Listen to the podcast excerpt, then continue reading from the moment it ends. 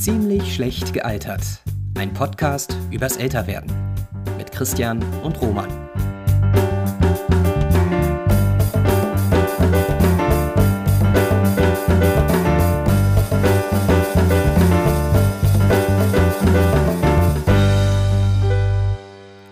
Hallo und vielen Dank fürs Reinhören in die siebte Folge von Ziemlich schlecht gealtert, ein Podcast übers Älterwerden. Wir reden regelmäßig über Dinge, an denen wir merken, dass wir, jenseits der 30, gealtert sind und fragen uns, ob Phänomene unserer Vergangenheit selbst ziemlich gut oder ziemlich schlecht altern.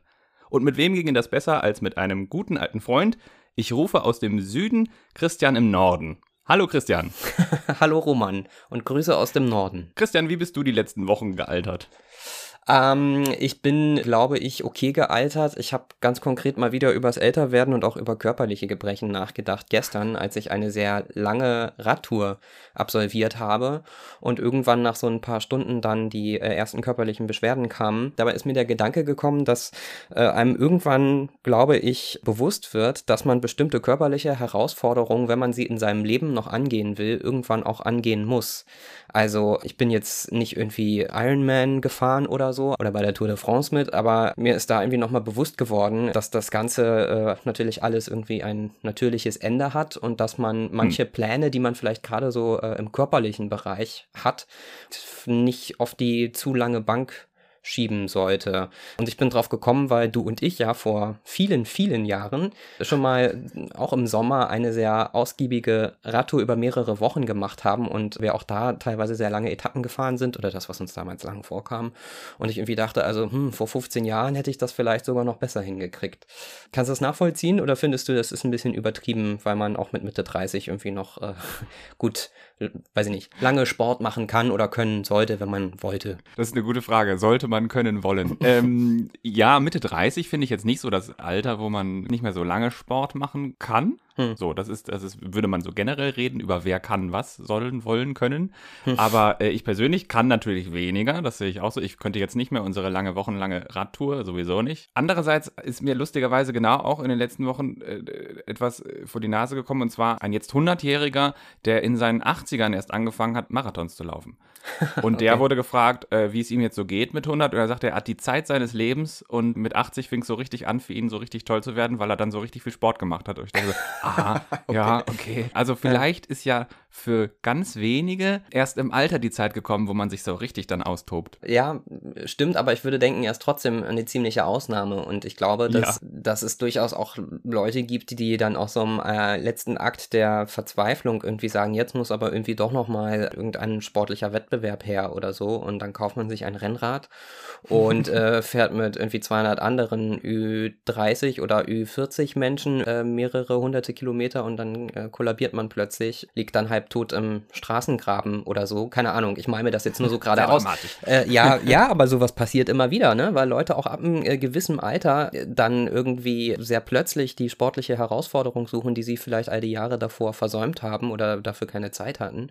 Und äh, dann passiert sowas auch. Also ich habe mich mal informiert für die Teilnahme an Tri Triathlon ähm, mhm. muss man, äh, und auch so selbst in dieser Volksdisziplin, also der sehr kurzen Strecken, wird von den Veranstaltern generell empfohlen, dass man spätestens mit äh, 35 vor Teilnahme und auch vor Anmeldung einen Arzt oder eine Ärztin aufsucht und sich einmal gründlich durchchecken lässt, damit man überhaupt sicher sein kann, dass man das Ganze auch trotz Training im Übrigen körperlich dann äh, gut durchsteht. Und ich glaube, gerade bei solchen logisch, ja. Veranstaltungen ist äh, die Zahl insbesondere von Männern, glaube ich, im Übrigen, die eher schon etwas gesetzteren Alters sind und dann da bei sowas teilnehmen und sagen, so, das muss jetzt aber hier irgendwie, äh, irgendwas muss ich jetzt nochmal schaffen in diese Richtung, hm. die ist relativ hoch. Glaubst du, das liegt daran, dass Männer in ihrer Midlife-Crisis so unrationale Entscheidungen treffen? Kann schon sein, ja. Jetzt mal auch so aus der eigenen Erfahrung. In einem gewissen Alter hat man ja das Gefühl idealerweise, dass irgendwie einem die Welt zu Füßen liegt und dass man ganz viel schaffen und erreichen kann, wenn man noch eher jung ist. Ich glaube, dieses Wissen schwebt einem immer so ein bisschen im Hinterkopf, aber die allerwenigsten von uns nutzen wirklich alle Möglichkeiten, die sie haben. Ich glaube auch gerade so im, im sportlichen Bereich beispielsweise, weil dann irgendwie Ausbildung oder Studium oder Karriere oder wie auch immer dann wichtiger ist oder Familiengründung oder Haus bauen oder was auch immer. Und äh, dass man aber mal sich sehr gut daran erinnern kann, wie das mal war, dass man auch körperlich zu vielen Dingen irgendwie auf einmal überraschend in der Lage ist, äh, dass man, dass einem das irgendwann wieder einfällt und dann denkt, uh, äh, habe ich eigentlich damals, als ich, weiß ich nicht, der Pubertät entwachsen und mit Energie und Kraft irgendwie alles hätte machen können, habe ich eigentlich alles gemacht? ach so, nee, habe ich nicht, dann sollte ich es jetzt vielleicht noch tun, solange das noch geht. Ja. Vielleicht ist es auch so ein männliches Ding und es ist sicherlich auch äh, vor allem die Frage des Alters und wahrscheinlich hängt das bei vielen mit der Midlife-Crisis zusammen oder auch schon davor. Ja, das ist ja sowieso die Frage. So muss ich alles ausnutzen, ausreizen können, was geht. Nur weil ich potenziell in der Lage wäre, mich ganz dolle fit zu machen, habe ich dann was verloren, wenn ich das vor 30 nicht mehr gemacht habe? Mhm. Oder ist das auch okay zu sagen, na gut, nicht jeder muss ja ein Marathon gelaufen sein, bevor mhm. er 25 geworden ist, auch wenn das dann jeder, Anführungszeichen, äh, hätte machen können. Also ja. ist das quasi nicht auch eher eine Frage von altern oder dann schon fast in die Midlife-Crisis kommen, zu sagen, was habe ich alles verpasst, was ich hätte machen können? Also, ich weiß es nicht. Ich glaube, dass, mm, das ist sicherlich auch immer eine Typfrage, aber äh, ich für meinen Teil kann sagen, dass es für mich durchaus Antrieb ist, irgendwie mich mehr zu ja. bewegen oder äh, in solche Richtungen überhaupt nachzudenken. Klingt jetzt ein bisschen banal, aber ich habe, als ich 23 war, einen Artikel darüber gelesen, dass so der durchschnittliche Westeuropäer oder generell Menschen unserer Zeit hat nichts mit der regionalen äh, Herkunft zu tun, normalerweise im Alter zwischen 23 und 24 die äh, Blüte ihrer körperlichen Kraft erreichen und es ähm, danach dann schon bergab geht, also schon mit Mitte 20. Und das hat mich so nachhaltig beeindruckt, dass ich mit 24 dann einen Marathon gelaufen bin, weil ich tatsächlich da ah. das Gefühl hatte, äh, jetzt ist eigentlich so der beste Zeitpunkt dafür. Ich hatte da auch Lust drauf. Ich hatte vor allem einen äh, Studienfreund, der mich da sehr gepusht hat, ohne den ich das niemals wirklich selber auch gemacht hätte. Aber das hat auch eine Rolle gespielt. Und ähm, da muss man nicht erst 80 für werden oder 70 oder so, sondern das reicht wahrscheinlich überhaupt, sich schon bewusst zu werden, dass man älter wird und dass äh, es bestimmte Möglichkeiten einfach dann auch nicht mehr gibt oder nicht mehr so einfach gibt vielleicht. Das wusste ich gar nicht, dass du einen Marathon gelaufen bist. Und würdest was? du jetzt sagen, jetzt hast du was für dich äh, äh, geschafft, jetzt hast du ein Häkchen auf der To-Do-Liste abgehakt? Oder wie fühlst du dich jetzt danach? Willst du gleich den nächsten laufen? Ke kennst du mich überhaupt? ich wusste nicht, dass du einen Marathon gelaufen bist. Was? Nein? Ich meine, es ist auch schon lange her und es war wirklich keine, keine dolle Zeit. Wow. wow, das ist wirklich die Erkenntnis des Tages. Ja, und also und zu deiner Frage, ich habe ähm, ich hab das, ich habe es gemacht und ich habe es geschafft und Zielsetzung war eigentlich, es überhaupt zu schaffen und nicht irgendwie eben, wie das vorhin genannte Beispiel, zu kollabieren und dann im Straßengraben zu liegen, äh, sondern überhaupt durchzukommen. Und das hat geklappt. Also ich lebe noch und ich bin noch hier. Äh, eine Erfahrung, die sehr prägend war für mich, war, dass man mir im Vorhinein immer gesagt hatte, das ist total geil. So spätestens ab Kilometer 32 kommt das sogenannte Runners High. Hm. Und dann sind alle körperlichen Gebrechen auf einmal wie weg und die ganze Erschöpfung und äh, Müdigkeit und so verfliegt und es ist einfach nur noch geil, das Ding zu Ende zu laufen. Und ich bin gestartet und gelaufen und gelaufen gelaufen. Und, äh, ich wurde immer müder und erschöpfter und mir haben die Beine wehgetan. Und ich dachte die ganze Zeit, wann kommt denn jetzt endlich dieses Runners High? Man hatte es mir versprochen und es ist nie eingetreten. Und ich bin einfach immer fertiger geworden und äh, so komplett am Arsch dann übers Ziel gelaufen und war äh, irgendwie so ein bisschen enttäuscht, weil ich mir das anders vorgestellt hatte. Ich war auch stolz und glücklich, dass das irgendwie alles gut geklappt hat, aber es hat mich jetzt nicht so geflasht, dass ich gedacht habe, boah, das muss ich jetzt sofort wieder machen. Von einer ähm, Innovation die für mich neu war, dass du einen Marathon gelaufen äh, bist zur nächsten. Das ist eine geile Überleitung. Für die HörerInnen, die auf Spotify hören, vielleicht weißt du das auch noch nicht, Christian, haben wir eine Neuigkeit und zwar probieren wir gerade eine neue Funktion aus. Ihr könnt passend zum Hauptthema der Folge euer Meinungsbild mit einem Klick abgeben in einer Umfrage.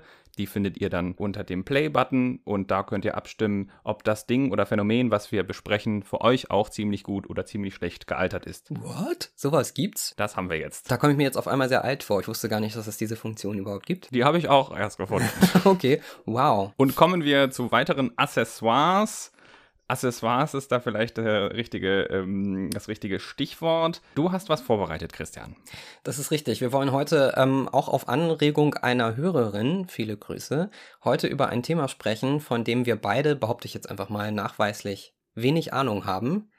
Ähm, insofern sind wir also eine super Voraussetzung für einen Podcast. Also da sind wir, glaube ich, völlig im Mainstream der Podcasts, die es auf Spotify so gibt. Zwei mittelalte weiße Typen unterhalten sich über Dinge, von denen sie selber nicht so genau wissen, worum es da geht.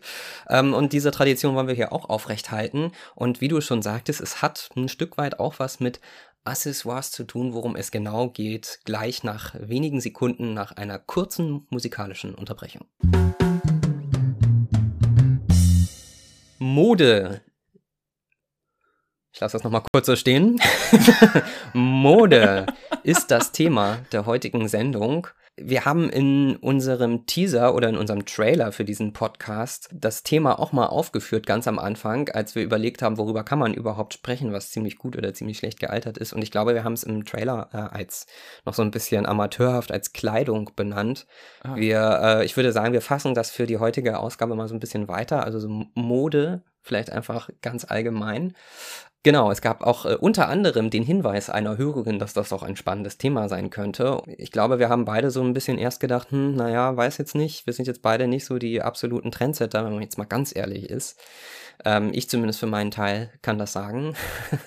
vielleicht, äh, bei dir ist es vielleicht, glaube ich, ein bisschen ach, anders, Roman. Ach, Darüber ja wollen wir heute äh, sprechen. Und ich, äh, als ich äh, über dieses Thema nachgedacht habe, ist mir, weil wir auch mal gerne ähm, in die frühe Vergangenheit unserer beider Leben schauen, als erstes die Frage eingefallen, äh, was gibt es eigentlich für Kleidungsstücke, an die man sich von ganz früher erinnert und wo man sagt von sich, das war mir damals schon irgendwie wichtig. Und ähm, mir ist da als erstes das Bild vor Augen bekommen von einem sehr ausgewaschenen äh, Sweatshirt, hat man damals gesagt, in so einem blassen Gelb und da war vorne drauf Kermit der Frosch aus der Sesamstraße aufgedruckt und ein Stoppschild. Ich bin mir nicht sicher, ob das schon alles war oder was die Aussage von diesem Aufdruck war, aber ich weiß, dass ich diesen Pullover extrem, extrem cool fand und ihn äh, mit sehr viel Stolz getragen habe und ich glaube, das war so Kindergartenzeit. Gibt es da bei hm. dir auch so ein Kleidungsstück, irgendwas, was dir so einfällt, wenn du drüber nachdenkst, wie du früh äh, Mode vielleicht schon dich damit auseinandergesetzt hast oder einfach Klamotten, die du getragen hast, um es mal ein bisschen profaner zu sagen, die dir irgendwie gut gefallen haben? Also wir reden jetzt über ganz frühe mhm. Kindheit, ne? Das ist jetzt äh, für mich immer so ein bisschen schwierig, weil ich mich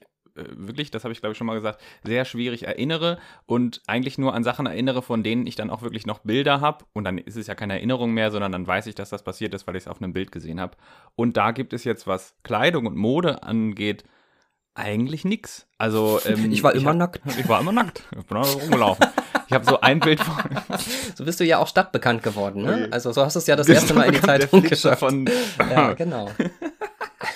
Ähm, ich habe ein Bild vor Augen, wo ich so eine kleine Latzhose anhabe. Da bin ich aber wirklich noch ein Baby. Mhm. Und ansonsten fängt mein Bewusstsein über Kleidung mit der ersten Erinnerung an in der sagen wir, fünften Klasse, glaube ich, war es, hm. wo ich übergegangen bin, Jeans zu tragen. Das war das, also Jeans gab es schon vorher, aber ich habe die nie getragen und irgendwann hatte ich meine erste Jeans und das war für mich so, so ein erster Moment. Aber sind mhm. wir ja quasi schon in der nächsten Phase und Mode läuft ja oder Kleidung läuft ja so, würde ich mal sagen, in der Phase und wenn dann so die Phase gekommen ist, wo Mama nicht mehr die Kleidung rauslegt, äh, mhm. dann wird es ja interessant. Hast du denn in der Phase, sagen wir mal so, jetzt fangen wir an zu pubertieren, Kleidungsstücke, die dir da wichtig waren? Ja, und ich finde es witzig, dass du das sagst, Mama legt die Klamotten raus. Das war bei mir, glaube ich, relativ früh schon nicht mehr der Fall, aber natürlich habe ich doch relativ lange oder mehrere Jahre meines Lebens selber nicht entschieden, was ich trage. Aber gerade deswegen ist mir auch äh, ein Kleidungsstück in Erinnerung geblieben, bei dem das dann eine sehr bewusste Entscheidung war, äh, sich das selbst zu kaufen. Und das war eine Jeans. Äh, ich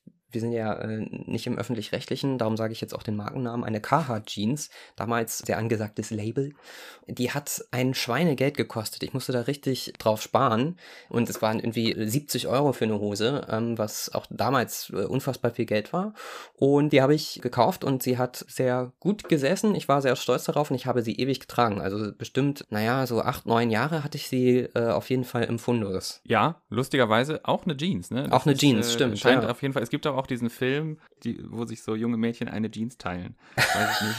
Äh, eine für vier. Und ich eine bin stolz, vier. dass ich das weiß. Genau. Gibt's ja, auch als ich, Buch. ich war aber eine für keine, aber eine, für, eine, eine wie keine ist was anderes. Da müssen wir auch genau, noch drüber reden. Ist, äh, also genau, ein, ja. eine Jeans. Ja, das ja. ist ähm, scheint auf jeden Fall ein Kleidungsstück zu sein, was so ähm, mit Erinnerung behaftet ist. Ja. Hast du denn dann jetzt, wenn wir über nächste Phasen reden, dann ist dir das wieder passiert, dass du dich so an ein Kleidungsstück erinnerst, wo dann so deine Erinnerung dran haftet? Ja, ich habe noch mal äh, zwei äh, Erinnerungen an Kleidungsstücke. Auch ähm, mein erster Wintermantel ist mir noch sehr in Erinnerung. Das war so ein ähm, ja sehr basic ausgestattetes äh, Baumwollkleidungsstück von H&M, glaube ich. Aber das war so auch ein damals sehr äh, als so wahrgenommener Schritt ins Erwachsenenleben, weil es ein sehr erwachsenes oder mein, in meiner damaligen Wahrnehmung ein sehr erwachsenes Kleidungsstück war. Und das dann aber wiederum erst viele, viele Jahre danach äh, die erste Lederjacke, die ich mir erst gegen Ende des Studiums gekauft habe zum äh, Abschluss meines Studiums als Selbstbelohnung mit dem ganzen Bums jetzt endlich mal hm. fertig zu sein. Die habe ich auch noch heute und auch die bedeutet mir sehr viel. Hast du da auch was so aus dem, aus dem frühen Erwachsenenleben oder aus also total, für mich waren die so Erinnerungsstücke, also so Festival-Shirts, war so richtig mhm. Teil meiner Identität oder Band-Shirts. Das war so das, was ich getragen habe in meinem, sagen wir mal, bis 18, 19 Alter. Und dann ab den 20ern war es auch so, dass es quasi immer ein Accessoire gab, was mir total wichtig war. Das war einmal so ein Regenbogenschal, ein gestrickter, mhm. auch so eine, so, so, so, eine Art Mantel, also lustigerweise auch genau die gleichen Sachen, wie du sagst. Du hast jetzt den Regenbogenschal nicht gehabt. Und dann aber auch eine Lederjacke. Äh, und bei mir war es eben die erste Lederjacke und es war eine Vintage-Lederjacke, so eine richtig schöne alte, abgetragene. Und da, die fand ich richtig toll und da habe ich mich ähm, richtig drin verliebt. Mhm. Also, das war quasi eine aus einer Flohmarkthalle. Ja. Also, sie wurde schon getragen von anderen Leuten. Jetzt ist das ja so, als Kind, wenn man so alte, abgetragene Sachen äh, bekommen hat, äh, mhm. wie war das bei dir? Also, musstest du quasi Sachen von, von Geschwistern oder, oder ja. Cousins tragen? Ja, auf jeden Fall. Ich musste äh, echt am Anfang extrem viel Sachen von meiner ähm, älteren Schwester auftragen und ich fand das damals, äh, da gab es auf jeden Fall so einen Stimmungsumschwung. Es war am Anfang cool oder ich fand es am Anfang irgendwie einfach mega aufregend. So ist das ja oft bei bei älteren Geschwistern, alles, was die älteren Geschwister machen, ist in einem gewissen Alter zumindest erstmal irgendwie nachahmenswert. Aber das ist dann irgendwann, hat sich geändert und äh, dann war es irgendwie uncool, aber dann musste ich das trotzdem weitermachen. Bei Familien, glaube ich, vor allem auch mit vielen Kindern oder ist auch vielleicht eine Einkommensfrage, ist es einfach so, dass äh, sich natürlich dann irgendwie auch Kleiderbestände so ein bisschen anhäufen und dann natürlich äh, weitergegeben werden an die jüngeren Geschwister. Aber ich fand es ab einem gewissen Zeitpunkt äh, sehr, sehr blöd. Hattest du das auch? Also ich habe nicht so viele Cousins und ich habe nur zwei ältere Schwestern und von denen musste ich, glaube ich, soweit ich das weiß, nichts auftragen, okay. weil die auch ein bisschen, ein bisschen Abstand von mir haben und ich ja. kann mich nicht erinnern, dass ich alte Klamotten bekommen habe von meinen Geschwistern. Wie gesagt, meine Erinnerung äh, ist nicht sehr gut an solche Zeiten und es gibt keine Bilder davon, deshalb kann ich es nicht genau sagen. Ich frage mich dann, wenn man so viel ich unterstelle dir jetzt, also wenn man, wenn man viel Kleidung von anderen aufgetragen hat, ob hm. dann das erste Mal, wenn man sich eigene Kleidung kauft, ob das dann noch was Besonderes ist. Also zu sagen, so, das ist jetzt wirklich meins, mhm. das entscheide ich selber und das sind jetzt neue Klamotten von mir. Ob das dann eine, eine größere Rolle spielt. War das für dich so?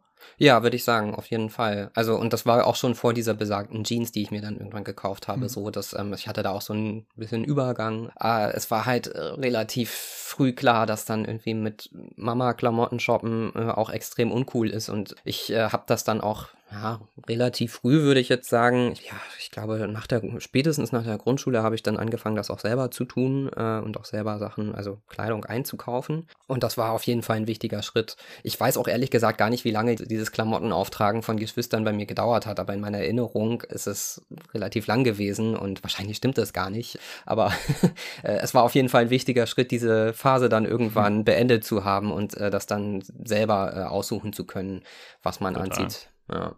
Jetzt reden wir darüber, dass uns das was bedeutet hat, also Klamotten was für uns bedeuten, wenn man sie jetzt aber mal, subjektiv aus einer etwas größeren Entfernung, zeitlichen Entfernung anguckt, wie geht's dir denn, wenn du dann jetzt Bilder von dir damals siehst? Waren das auch gute Klamotten oder? Ja, also das, wir sind ja der transparente Podcast, das kann man, glaube ich, hier äh, offenlegen. Du hast, äh, was das betrifft, ein bisschen Bildrecherche betrieben, also in deinen digitalen Fotoarchiven, weil du da auch viel besser organisiert bist als ich, was das betrifft. Und äh, hast mir da ja auch netterweise ein paar Fotos von uns beiden von früher zukommen lassen. Und ich denke, ei, ei, ei. Also ähm, das Erste, was mir auf diesen Bildern Bildern im Übrigen auffällt, als wir, naja, irgendwie zwischen 15 und 18, 19 waren wahrscheinlich, ne? Also so bis zum Ende der Schulzeit, ist nicht die Kleidung als solche, sondern ähm, die Frisuren. Also das ist ja wirklich ja. Äh, zum Davonlaufen und ich glaube, wir fanden es damals einfach beide mega cool und ich würde heute sagen, da sitzen zwei ungepflegte, äh, ungewaschene äh, kleine äh, Trottel, aber... Äh, Vielleicht muss man sagen, wie wir, also das ist jetzt ein bisschen schwer, das ist quasi Bildmaterial, das kann man im Podcast immer nicht so gut beschreiben, aber... Das ist richtig. Also ich hatte mittellange Haare, die ja. jetzt nicht unbedingt, die kann man nicht Frisur nennen. Nein. Und du hattest auch etwas längere Haare, aber nicht, definitiv nicht so lang wie ich, aber so eine Art, wie nennt man das? Pilz ist es ja auch nicht, also so, so, also so Pilzköpfe.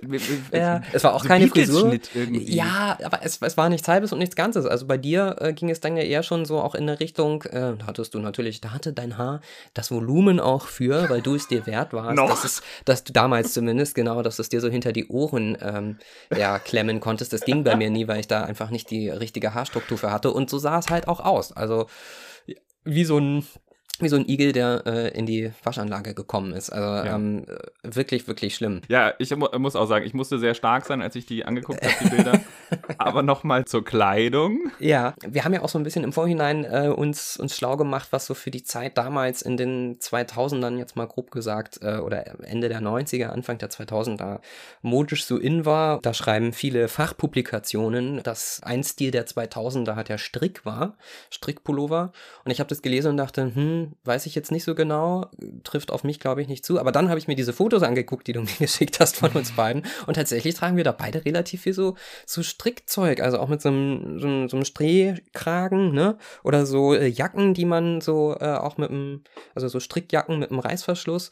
Und es sieht auch nicht irgendwie aus, als wäre da viel Baumwollanteil drin. Also wahrscheinlich Nein, haben wir auch, auch gestunken äh, wie die Iltisse, weil wir sowas dann auch gerne getragen haben. Naja, und äh, auch, äh, auch furchtbar kleidsam war es jetzt irgendwie nicht. Aber wie ging es dir denn? Was hast du da gesehen und was hat das in dir ausgelöst? Ja, also diese, mir war nicht bewusst, dass es dieses Polyesterstrick so genau. lange gab. Also es ist, ähm, es hat mich auch wirklich, ich habe ja, ich habe, wie du sagst, ich habe sehr viele Bilder aus meiner Jugend- und Kinderzeit. Mhm. Und diese Phase war anscheinend sehr, sehr lang, weil ich hatte dann immer die gleichen Stricksachen, eine Jeans und sehr seltsame Schuhe an. Und ähm, das hat mich schon sehr, weil daran konnte ich mich auch nicht mhm. erinnern. Aber ich glaube auch, weil es eben nicht so besonders war. Es war, glaube ich, nicht die Klamotte, wo man sagt, hey, das ist jetzt so das It-Piece, was ich mir kaufe, den einen mhm. coolen Strickpulli, sondern es war dann so eine Variante, mhm. Varianzen von Strickpullis in verschiedenen Farben, alle immer irgendwie in Polyester und es haben auch mehrere Leute getragen, jetzt nicht nur wir beide. Mhm. Und das war dann so, glaube ich, also mir war gar nicht bewusst, dass es Mode in dem Sinne ist, aber wenn ich jetzt mhm. wieder drauf gucke, denke ich mir,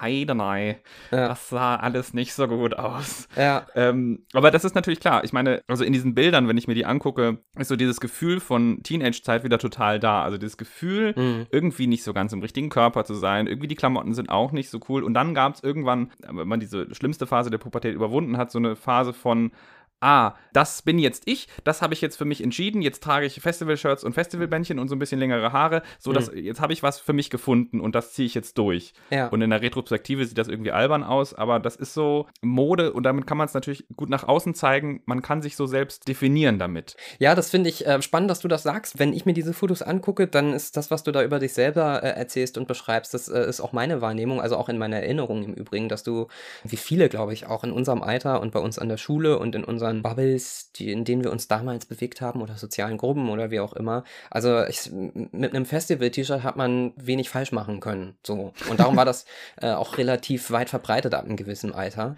Ja, ähm, total. Und ich muss aber für mich sagen, zum Beispiel, also äh, ich war nicht der Festival-T-Shirt-Typ, ja. aber äh, wenn ich mir das irgendwie so angucke, und dann sind wir auch bei diesem, dieser Frage wieder nach der Zugehörigkeit, die du auch gerade aufgeworfen hast, also dass man sich über Mode irgendwie selber identifiziert und sich vielleicht auch irgendwo mit dazugehörig selber äh, dazuordnet sozusagen, dann äh, war das bei mir irgendwie so ein bisschen, glaube ich, eher der Versuch, in der, in der Masse zu verschwinden. Ähm, es war nie besonders äh, flamboyant, ist jetzt sowieso das falsche Wort, aber es war nie besonders auffällig, es war nie besonders hübsch, es war jetzt aber auch nicht völlig aus der Zeit gefallen oder abgrundtief hässlich, sondern einfach wirklich so, hm, ja, ne, Strickpullover halt. Das finde ich eigentlich ein bisschen merkwürdig, weil ja gerade so in dieser heranwachsenden Zeit auch, wie du das eben schon beschrieben hast, Mode irgendwie auch Ausdruck der eigenen Persönlichkeit sein soll, wenn man denn schon einer hat oder wenn man denn schon weiß, was das ist. Aber ja, äh, ja das gab es irgendwie nicht bei mir. Und das ist eigentlich genau das Interessante, weil die Mode passt irgendwie immer zur individuellen Persönlichkeit, zur Neigung und die sind sehr unterschiedlich. Auch wenn man im, sag mal, in der Kleinstadt wie wir aufgewachsen sind und irgendwie das gleiche, die gleiche Bubble, glaube ich, hat und das mhm. Gefühl hat, man ist gleich. Es gibt unterschiedliche Persönlichkeiten und die kleiden sich auch unterschiedlich. Und das, da gibt es zum Beispiel vom Sinus-Institut, die machen immer Sozialmilieustudien, äh, auch für Jugendliche, also die geben dann fast so alle zwei Jahre so eine Jugendstudie raus und wie sich Jugendliche zum Beispiel auch zur Mode verhalten. Mhm. Und also soziale Milieus, nur mal kurz erklärt, werden gebildet über so mehrere Indikatoren. Die wichtigsten sind eben das Einkommen der Eltern oder das Einkommen, das nennt sich dann soziale Lage, unter Mittel, Oberschicht. Mhm. Und so die Grundorientierung, also bin ich eher traditionell orientiert oder bin ich so eher so ein bisschen an Neuem orientiert und daraus werden dann so Milieus gebildet und die haben dann unterschiedliche Eigenschaften. Das ist so ein bisschen wie die Generationentheorie, nur halt detaillierter und ein bisschen mehr wissenschaftlicher. Und an diesen äh, Milieus kann man eben sehen, dass es sehr viele unterschiedliche Geschmäcker gibt, die aber zu diesen Persönlichkeiten passen. Und wenn ich mich jetzt da einordnen wollen würde, in so ein Milieu würde ich dann sagen, okay, ja, ich wollte auch so ein bisschen in der Masse verschwinden, hatte aber immer so ein bisschen die Tendenz, so ein bisschen individueller zu sein. Und mhm. im Laufe meines Lebens hat sich das ein bisschen gewandelt. Jetzt ist meine Individualität ist schon wichtiger, weil auch in meiner Branche, in dieser Theaterbubble, ist das auch ein Ideal, was sehr hochgehalten wird. Also ich will, glaube ich, sagen, dass Mode sehr breit gefächert ist und dann gab es die Typen irgendwie in der Schule, die so Polohemden getragen haben oder eben normale Hemden. Dann gab es irgendwie die Preppy Girls. Mhm. Äh, oder die, die mit ganz viel Baggy-Klamotten rumgelaufen sind. Also es gab, glaube ich, relativ unterschiedliche Modestile, die auch dann zu diesen Persönlichkeiten passen. Wenn du jetzt dich angucken würdest und jetzt mal deinen Modegeschmack von früher angucken würdest, wenn du denn jetzt das schon gemacht hast, würdest du sagen, dass jetzt das auch zu deiner Persönlichkeit jetzt passt oder dass sich da auch was geändert hat? Mm, ich weiß nicht. Ähm, ich glaube, so ein bisschen äh, das ist wahrscheinlich auch ein, ein wichtiger Unterschied zwischen dir und mir. Also das ist auch heute noch so, dass ich äh, ich ziehe Kleidung an, um nicht zu frieren und natürlich soll sie irgendwie auch okay aussehen, aber ich glaube, ich lege da nach wie vor nicht so viel Wert drauf und ehrlicherweise auch nicht, habe ich da auch keine, nach wie vor keine große individuelle Note drin, muss ich mal irgendwie selbstkritisch ähm, anmerken. Dann wärst du so eher der pragmatische Typ.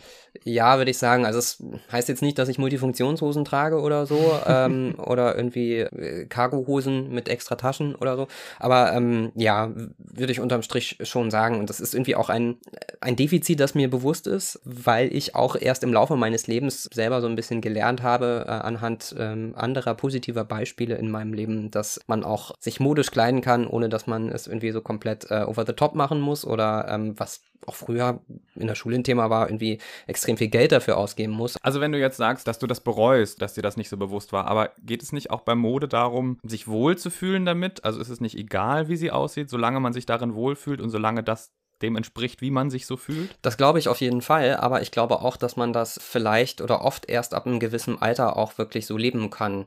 In meiner Wahrnehmung früher war das auf jeden Fall so, dass es durchaus eine große Rolle gespielt hat, auch das Richtige zu tragen. Also ich sehe das ein bisschen anders als du. Es gab natürlich unterschiedliche Mode- und Kleidungsstile, aber es gab schon irgendwie so die relativ klare Grenze, was ist noch cool und was ist nicht mehr cool.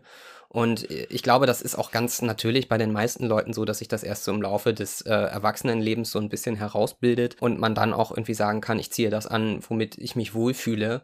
Und was die anderen dazu denken, ist mir jetzt nicht mehr so wichtig, wie es vielleicht früher war, oder? Oder siehst du es anders? Da, nee, das ist, das, das äh, ist total das, was ich auch denke, wobei ich dann immer noch denke, ja, das, auch das hat was mit den Milieus zu tun, dass man so ein bisschen verschwinden will, dass man das Richtige anziehen will, irgendwie hm. im Trend sein, aber jetzt nicht so ganz ausgefallen das ist so ein bestimmter Art Typ und dann gibt es natürlich die Leute, sind immer die Experimentalisten, die wirklich nicht die Konvention wollen, die es möglich anders wollen, die Tattoos und Piercings an den an den Stellen, wo es keiner hat, äh, ganz andere Haare, It-Pieces, auch in einer ganz kleinen Blase sich bewegen, wo mhm. Codes dann entstehen. Also die Leute gibt es ja auch. Mhm. Und da frage ich mich eben, ja, also wenn die sich daran wohlfühlen und wenn sich die Leute daran wohlfühlen, die lieber eher verschwinden wollen, dann ist das doch alles gut. Und wenn du jetzt sagst, ja, man, man braucht so ein bisschen, um seinen Geschmack zu finden und äh, trifft dann manchmal auch zweifelhafte Entscheidungen. Ich erinnere mich hm. an eine Entscheidung, die ich anscheinend irgendwann getroffen habe, als wir zusammen auch äh, mit der Klasse, nein, mit unserer Theatergruppe ähm, mhm. in, in Schottland waren. Erinnerst du ja. dich daran noch? Was daran erinnere ich mich. Ich glaube, ich weiß, äh, worauf du hinaus willst. Ja. Du hast dir da einen Schottenrock gekauft und hast ihn dann auch getragen, auch in der Schule. Also ähm, ich muss vielleicht dazu sagen, in meiner Erinnerung hast du immer noch eine Hose darunter gehabt. Also das ist nicht ähm, ähm, nicht richtig schottisch getragen mit nichts mehr drunter, aber ähm, das war auf jeden Fall sehr eindrücklich und auch äh, eine Phase, die jetzt, sag ich mal, nicht nur äh, einen Tag dauerte, sondern ja. schon so ein bisschen länger ging. Und ja? es erinnert mich so ein bisschen, wenn ich daran denke, es erinnert mich so ein bisschen an Grunge-Look, aber dann so ein Karo-Hemd, weißt du, über ähm, so um die Hüfte gebunden, aber ich hatte halt einfach den kompletten Karo-Rock. In, in unserer Kleinstadt-Disco gab es ja dann immer die Rock-Party und dann dachte ich, hey, ich habe einen Rock. Ich ziehe mal zur Rock-Party einen Rock an. Hab ich mich clever gefühlt. Wow, okay, das weiß ich nun wiederum nicht mehr, aber es klingt ja. nach dir. Ja, so war's. Und jetzt äh, ist ja so die Frage, okay, wenn man Mode benutzt als nicht nur, ich fühle mich darin wohl und ich äh, bestätige mich, man will ja auch quasi was nach außen zeigen. Es gibt mhm. ja auch so Modecodes dann im Job. Mhm. Wo würdest du sagen, wo du da jetzt so bist? Was, was musst du anziehen, damit du dich so im Job so professionell fühlst oder so? Äh, vielleicht können wir nur kurz nochmal sagen, in welcher Branche, wenn du das sagen magst, arbeitest du? Man muss ja nicht sagen, wo, aber. Ja, in der Medienbranche ja, okay. allgemein. Also da ist äh, bei mir so ein bisschen die Unterscheidung Innendienst und Außendienst. Und so äh, zu Außendienstzeiten war das auf jeden Fall äh, eine auch wichtige Frage, weil es dann für mich irgendwann auch so ein bisschen durchaus darum ging, ähm, sage ich mal, meine Branche oder meinen äh, Arbeitgeber irgendwie auch zu vertreten. Leute, die sich äh, dann Fotos von mir angucken würden und die irgendwie gehässig sind, würden sagen, ich verstehe, was du versuchst. Ähm, also was versuchst du denn da? keine Ahnung, äh, Jeans und ich ja, ich, ich versuche das, das Casual mhm. Business zu treffen und keine Ahnung, trage eine, eine Jeans in einem dunklen Ton und ein gebügeltes Oberhemd und irgendwie einigermaßen vorzeigbare Schuhe. Da muss ich aber auch wieder ganz ehrlich sagen, das ist auch der Versuch, nicht extrem aufzufallen und irgendwie, sag ich mal, professionell zu wirken und einigermaßen ich würde es nicht mehr elegant gekleidet nennen, sondern einfach irgendwie so dem Anlass äh, angemessen. Also das zieht sich bei mir, fürchte ich, auch so ein bisschen in die Gegenwart mit rein, dass ich nicht das Bedürfnis habe, irgendwie ein Statement zu setzen, sondern irgendwie ähm, versuche pragmatisch und funktional dem Anlass entsprechend mich irgendwie zu kleiden. Aber gleichzeitig muss ich sagen, und das bezieht sich, glaube ich, nicht nur so auf meine Branche, sondern vielleicht insgesamt auch so auf, auf unsere Altersgruppe in ganz vielen auch beruflichen Bereichen. Wenn du dich umguckst, wie die Leute da rumlaufen, wenn sie jetzt vielleicht vielleicht nicht gerade in der Bank arbeiten oder bei den Vereinten Nationen oder im, im Bundestag, wo irgendwie Anzugpflicht ist, dann siehst du tatsächlich immer eigentlich das Gleiche, glaube ich. Also irgendeine slim-fitte Jeans, Genie, dann häufig ja. eben ist das Hemd manchmal ein bisschen zu weit auf bei den Männern und dann werden noch dazu irgendwelche trendigen Sneaker getragen und die sehen aber am Ende des Tages wirklich irgendwie alle gleich aus. Es macht äußerlich da tatsächlich keinen Unterschied mehr, ob du im Autohaus arbeitest oder in einer flippigen, hippen äh, PR-Agentur oder für eine äh, Zeitung oder einen Sender oder irgendeinen, was weiß ich, YouTube-Kanal verwaltest. Gut, das ist vielleicht noch die Ausnahme. Äh, ich bin da sehr ambivalent, weil das einerseits aus meiner eigenen Erfahrung eben die Möglichkeit ist, so ein bisschen sich da auch einzublenden ne? und ähm, so nach dem Motto, äh, da machst du nichts mit verkehrt. Auf der anderen Seite ist es, finde ich, irgendwie auch schon so ein bisschen bedenklich, dass einfach dann alle irgendwie Männer über 30 oder nicht alle, aber viele dann das Gleiche tragen, weil es dann schon fast so aussieht wie, wie so eine Uniform und das irgendwie eigentlich auch nicht Sinn des Ganzen sein kann. Also ich glaube, dass das ist vor allem eine Altersfrage und ich glaube, das sind vor allem die Männer ungefähr in unserem Alter, so Anfang, Mitte 30, die dann irgendwie alle gleich aussehen. Ja, also ähm, so ganz nachvollziehen, also so verstehen kann ich es nicht, weil ich mich in dieser Branche nicht bewege. Ja, aber wie gesagt, also ich glaube nicht, dass es äh, branchenspezifisch ist oder es ist sehr, sehr weit ja, verbreitet. Ja. Also sage ich mal so, die Leute sehe ich bei mir nicht. Bei mir ist es quasi eher das andere Extrem, das natürlich Edginess in der Kunstbubble so sehr zählt und Individualität, dass alle so möglichst individuell rumlaufen und äh, abgefahrene Sachen tragen, dass ich mich zurückziehe und sage, naja, ich bin lieber puristisch und schlicht und trage nur noch schwarz ohne Aufdruck und irgendwas, was natürlich auch wieder so eine Modeentscheidung ist, die auch ganz viele äh, treffen. Mhm. Da frage ich mich ja, okay, jetzt sind wir schon irgendwie bei den Sachen, die nerven an Mode. Gibt es denn irgendwas, wo du sagen würdest, naja, das waren früher Modesünden oder das sind heute, jetzt hast du schon gesagt, Skinny Jeans sind für dich jetzt irgendwie, ich glaube, die sind auch nicht mehr in, ich trage sie selber, aber es sind, glaube ich, wirklich nicht mehr in. Ähm, Shit, also sind irgendwie so, so ah, Sünden, ah, also Modesünden von früher oder Modesünden von heute, wo du sagen würdest, ach Gott, warum, warum trägt man das? Ja, also mir fallen da natürlich viele Sachen ein und über ein paar haben wir jetzt auch schon gesprochen. Ich glaube aber allgemein ist es einfach so, dass du, oder da kann ich nur für mich sprechen, aber ich glaube, es, das gilt für, für viele Leute, mit ein bisschen Abstand guckst du auf das, was du anhattest und denkst, naja, und ich glaube, das liegt einfach so ein bisschen im Phänomen der Mode selbst. Die verändert sich. Sie lebt davon, dass Sachen in sind und andere Sachen out und dass Sachen wiederkommen und andere Sachen nicht wiederkommen. Also es ist so ein Zyklusding irgendwie. Mhm. Deswegen ist es, glaube ich, ganz, ganz schwierig, obwohl ich nicht ausschließen will, dass es das gibt, dass Leute einfach äh, über die Jahrzehnte und durch die Modewellen und Trends hinweg immer gut gekleidet sind und vor allem aber auch im Rückblick das gut aussieht, dass man dann zwar sieht, okay, da trägt jemand sozusagen die Mode seiner Zeit, aber aber äh, er oder sie tut das auf eine würdevolle, coole, elegante Weise. Moonboots zum Beispiel, sehr würdevoll. Ja, aber das ist doch genau der Punkt, weil du guckst dir sowas heute an oder diese Buffalo-Schuhe mit irgendwie, weiß ich nicht, 10 Zentimeter Plateausohle und denkst so, oh Gott, wie konnte man das nur tragen? Und das ist immer so ein bisschen auch, finde ich, die Frage. Ist es im Rückblick immer nur scheiße oder war es damals schon scheiße? Nee, äh, oder, ja oder kann man das tatsächlich sagen, es war damals irgendwie cool und heute würde ich es nicht mehr machen, aber das ist auch okay. Also das ist ja, das irgendwie ist, ja. ne, wahnsinnig ambivalent. Und das ist genau das Phänomen, äh, dem wir uns jetzt so ein bisschen immer widmen, dieses Retro. Also natürlich, das ist schon immer Kern der Mode gewesen, dass man immer wieder so Trends so ein bisschen wieder hochholt und verändert. Also Retro ist verändern, Vintage wäre dann nicht verändern.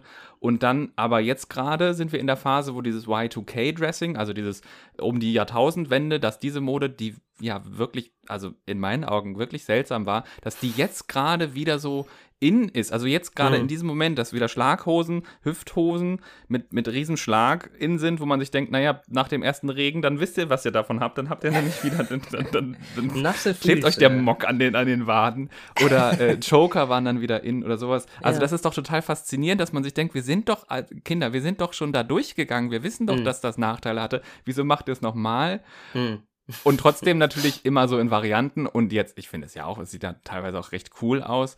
Aber es ist so ein Phänomen, dass jetzt gerade die Mode in ist, die in der Jugendzeit nicht wir getragen haben, sondern die Stilikonen damals, sagen wir mal Britney Spears und Christina Aguilera und so und die Boybands, dass das gerade wieder in ist, das finde ich total faszinierend denke mir, oh, mhm. alles kommt wieder, alles wiederholt sich. Es ist ja. auch ein Teil von Altern, zu merken, ah, das war damals vielleicht auch nicht so originell, jetzt ist es es auch nicht.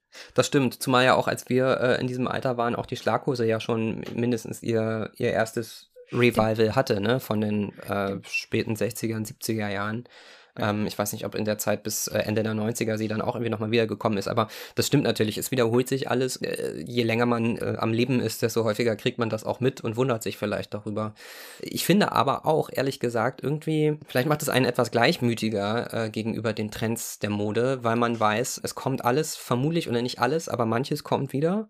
Am Ende des Tages ist es so, du guckst jetzt auf Fotos von vor 15 Jahren und denkst, oh Gott, wie sind wir denn damals äh, rumgelaufen? Das heißt aber auch, mit sehr hoher Wahrscheinlichkeit werden wir in 15 Jahren auf die Fotos von heute gucken und denken, oh je, wie sind wir denn damals rumgelaufen? So ein bisschen liegt darin doch auch Trost, oder? Also äh, Mode, Mode kommt und geht und wir werden immer irgendwie Teile von Trends mitnehmen, von denen wir später sagen, oh Gott, wie furchtbar oder äh, wie sind wir damals denn rumgelaufen? Aber das heißt auch, dass man es irgendwie nicht verhindern kann und dass man sich damit irgendwie auch so ein bisschen arrangieren kann, oder? Und dass es vielleicht nicht so schlimm ist am Ende des Tages. Ja, das, dieses Gefühl habe ich auch sehr oft, dass ich sage, naja, also genau diesen Blick, den ich jetzt auf mich habe von vor 15 Jahren, werde ich dann auch haben. Genau mhm. so geht es mir. Trotzdem ist jetzt alles, was ich jetzt trage, noch viel mehr ein Statement, also noch viel mehr Bewusstheit darüber, noch viel mehr eine größere Positionierung, wie, zu wem, zu welchen Themen positioniere ich mich wie. Also wie gesagt, ich mhm. versuche möglichst schlicht zu sein, um dem auch irgendwie so zu entgehen, weil es mich zunehmend nicht nervt, sondern mich quasi stresst, mich positionieren hm. zu müssen. Okay. Naja, und was, also, wenn wir jetzt nochmal versuchen, kritischer auf, auf Mode und die Modeindustrie zu gucken, hm. also mir fallen da schon ein paar Sachen ein, wo ich denke, ich bin total Teil eines, nennen wir es mal, Systems von hm. Trends, äh, Sachen kaufen, sie wegwerfen, die absolut nicht ähm, unterstützenswert sind. Wie geht's dir da?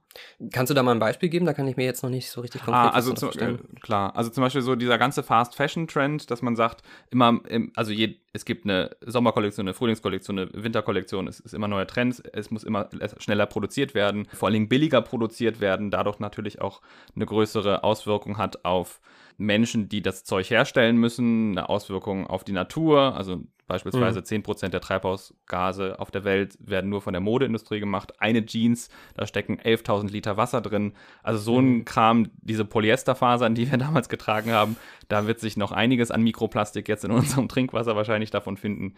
Und mhm. gleichzeitig eben, dass das noch schneller wird. Also angefangen bei mir hat es bei, sagen wir mal, den Modeketten mit den zwei Buchstaben so in die Innenstädte gehen. Dann kam irgendwann, weiß ich noch, als ich in Großstädten gelebt habe, dieses Primark, also quasi wirklich, mhm. wirklich sehr, sehr billige Mode, wo du wirklich des, den Atem anhalten musstest in diesen Läden, weil es so nach Plastik gerochen hat. Und jetzt eben dann der Onlinehandel, der dazugekommen ist. Also mhm. erst Zalando natürlich und jetzt aber noch eine Stufe ähm, faster eben Shine wo ja auch viel Kritik dran geübt wird, dass man da alle, die Lieferketten nicht mehr ähm, nachvollziehen kann. Also mhm. das ist schon etwas, wo ich denke, hm, das sind irgendwie so Trends, denen ich mich gar nicht entziehen kann, weil das nun mal, in Anführungszeichen, das ist nun mal Mode, wenn ich jetzt nicht unbedingt in, den, in die Flohmarkthalle gehe. Das ist schon auch ein Kritikpunkt, wo ich sagen würde, ah, das müsste sich doch mal irgendwie ändern, so dass man nicht irgendwie arm wird, wenn man sich ein T-Shirt kaufen will und trotzdem nicht daran mhm. teilhaben möchte, dass dieses System so weiterläuft.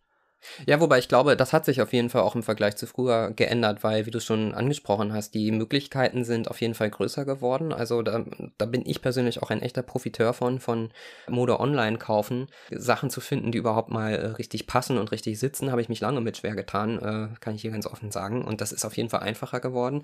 Und ich glaube, der Nachhaltigkeitsgedanke, der verbreitet sich immer weiter. Ich glaube, das Problem, an dem wir jetzt momentan noch stehen, ist, dass es eben, wenn man dem, dem Trend irgendwie hinterherrennen will, dann muss man, obwohl Kleidung nach wie vor verhältnismäßig äh, sehr, sehr billig zu kaufen ist, muss man halt viel Geld in die Hand nehmen. Und wenn man es nachhaltig machen will, muss man es leider auch, aber dann ist die Auswahl halt dann jetzt noch nicht so groß, weil, wie du sagst, also wenn man ein fair produziertes, nachhaltiges und langlebiges, weiß ich nicht, T-Shirt kaufen will, ist es nun mal so, dass das momentan noch verhältnismäßig viel Geld kostet ich bin da vielleicht ein bisschen zu optimistisch oder zu naiv, aber ich denke schon, dass es sich durchaus in eine Richtung entwickelt, gerade die eher dafür sorgt, dass sich nachhaltige Mode weiter verbreitet und dass es insgesamt vielleicht äh, zu einem Umdenken da kommt. Also vor allem auch halt beim Verbraucher äh, kann ich für meinen Teil zumindest sagen, dass ich mir da heute deutlich mehr Gedanken drüber mache als früher noch. Was im Übrigen auch ein großer Vorteil ist, wenn man erstmal ausgewachsen ist, dass man einfach auch tatsächlich dann mal Klamotten kaufen kann, die hoffentlich dann mehrere Jahre halten. Also bevor dann irgendwann die Wohlstandswampe einsetzt beispielsweise oder weiß ich nicht, äh, das erste Kind kommt oder äh, wie auch immer. Ähm, also bei Frauen das Kind und bei Männern das Kinn, ähm, dann ändert sich da vielleicht nochmal so ein bisschen was, aber es ist jetzt alles äh, schon vom Alter her deutlich langlebiger angelegt und das ist ja eigentlich auch irgendwie eine schöne Sache. Ja, das finde ich eigentlich einen guten Punkt. Auch, dass quasi durch online die Möglichkeit, sich zu informieren, größer geworden ist und dass die Auswahl dann wahrscheinlich dann doch größer wird wäre dann äh, etwas, was man dem äh, abgewinnen könnte. Und ich glaube auch, dass es insgesamt, ähm, ich weiß jetzt nicht, wie es bei den äh, jungen Menschen ist, die äh, heute in dem Alter sind, dass wir auf diesen Fotos, die du mir geschickt hast, haben.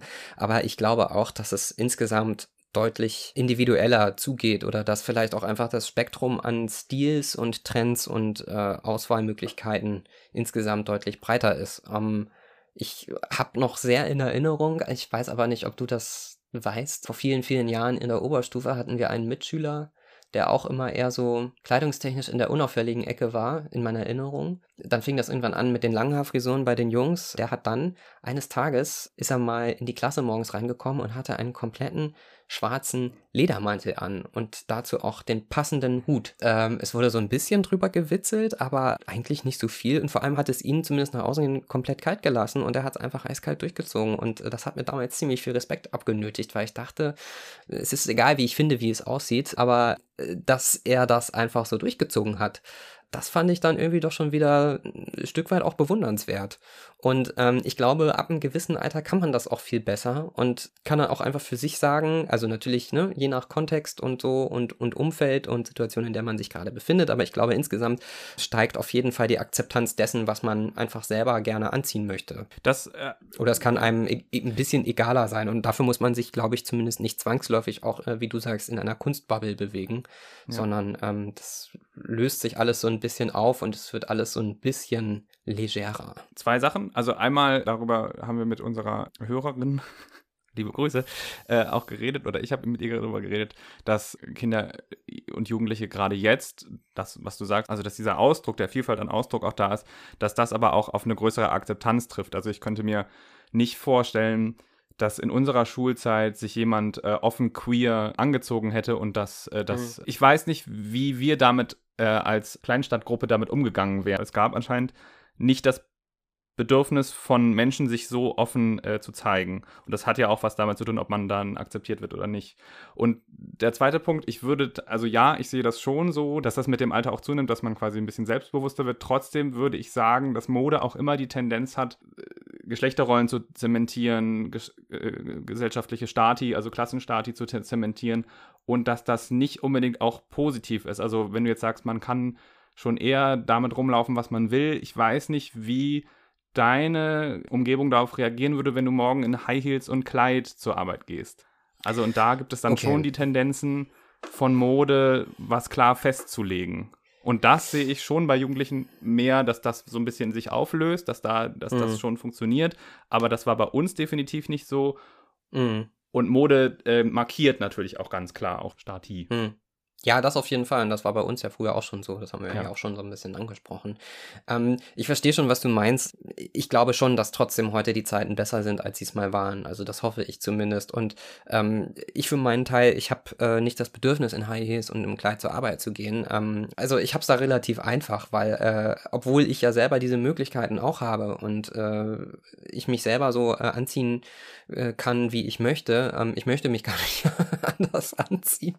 Das ist äh, leider so ein bisschen langweilig bei mir. Es zieht sich einfach bis heute durch, dass ähm, mein Anspruch da an mich selber irgendwie auch ein eher geringerer ist. Aber klar, natürlich ist es so, dass Kleider auch, dass man sich selber mit seiner Kleidung zwangsläufig irgendwie so ein bisschen zuordnet oder zuordnen muss oder dass das erwartet wird, äh, dass man damit irgendwie auch immer eine gewisse äh, Botschaft oder Zugehörigkeit zu bestimmten Gruppen auch transportiert. Und natürlich gibt es diesen Punkt, dass wenn äh, ein Mann ein Kleid anziehen möchte, ähm, dass es heute eher kann als äh, vielleicht vor 20 Jahren, aber dass das natürlich trotzdem nicht einfach ist und trotzdem, ja, Leute darauf irgendwie komisch reagieren. Aber, also ich, ich verstehe absolut den Punkt, den du machst, aber ich glaube trotzdem unterm Strich, ähm, die Entwicklung ist eine, eine positive. Also ich hoffe das. Das hoffe da, ich. Ich möchte nicht ja. für jemanden sprechen, den ich nicht repräsentieren kann, weil ich nicht ähm, in, der, in der Rolle stehe, aber ich, ich hoffe das auch. Und ich ja. meine das zu sehen, ja. Insofern eigentlich aus, aus unserer natürlich sehr subjektiven und auch äh, möglicherweise relativ eingeschränkten Sicht ist es aber trotzdem insgesamt unterm Strich ein Phänomen, das eigentlich sich jetzt nicht zum Schlechteren gewandelt hat, kann man sagen. Da sind wir schon fast bei einem abschließenden Urteil, auch wenn es irgendwie für mich heute schwerfällt, äh, ziemlich gut oder ziemlich schlecht zu urteilen. Ja. Weil über was urteilen wir? Über, urteilen wir über unseren eigenen Geschmack? Urteilen wir über die Mode generell? Urteilen wir über die Möglichkeiten, die die Mode hat? Also wichtig ist überhaupt zu urteilen. Ich glaube, genau, das kann man in Zeiten des Internets äh, auf jeden Fall mal hier festhalten. Das muss ja auch, es gibt drei Antwortmöglichkeiten bei der Umfrage auf Spotify. Man muss eins anklicken. Also da oh, okay. ist äh, kein Platz für Zwischentöne. Das finde ich gut. Da, da fangen wir gar nicht erst mit an. Denn wo kommen wir da hin, wenn wir auf einmal irgendwie Ambivalenz und Zwischentöne, Graustufen, genau. ah, schwierig schwierig. Ähm, ich glaube, am einfachsten äh, oder am äh, sichersten können wir uns sein, wenn wir da über uns selber sprechen. Ich fand diesen Blast from the Past irgendwie, hat mich irgendwie ein bisschen berührt. Also ich komme nochmal auf die Bilder zurück, die du mir geschickt hast. Ähm, ich äh, würde sagen, äh, es hat sich auch bei mir seitdem modetechnisch auf jeden Fall zum Besseren entwickelt.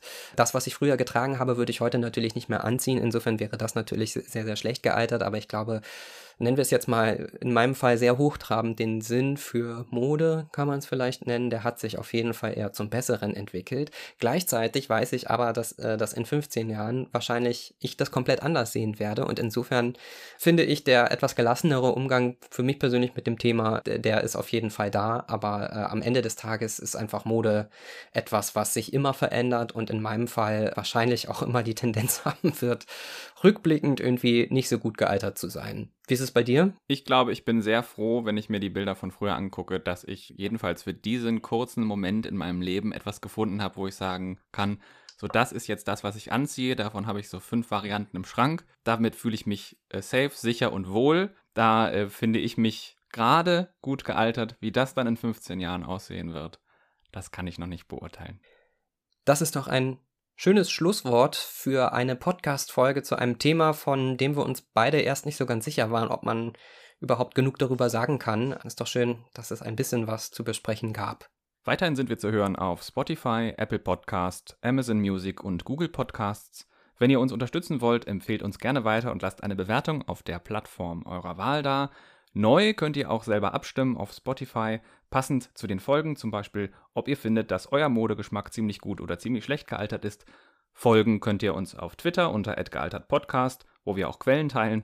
Und dort könnt ihr uns auch gerne Feedback geben, genauso wie auf unserer E-Mail-Adresse zischläge@gmail.com. Und das ZI steht für ziemlich. Und das Schlä für schlecht und das G für gealtert. Ziemlich schlecht gealtert, der Podcast für alle, die älter werden. Das war's für diese beiden Wochen und wir hören uns wieder in 14 Tagen, wenn wir alle ein bisschen älter sind. Bis dann.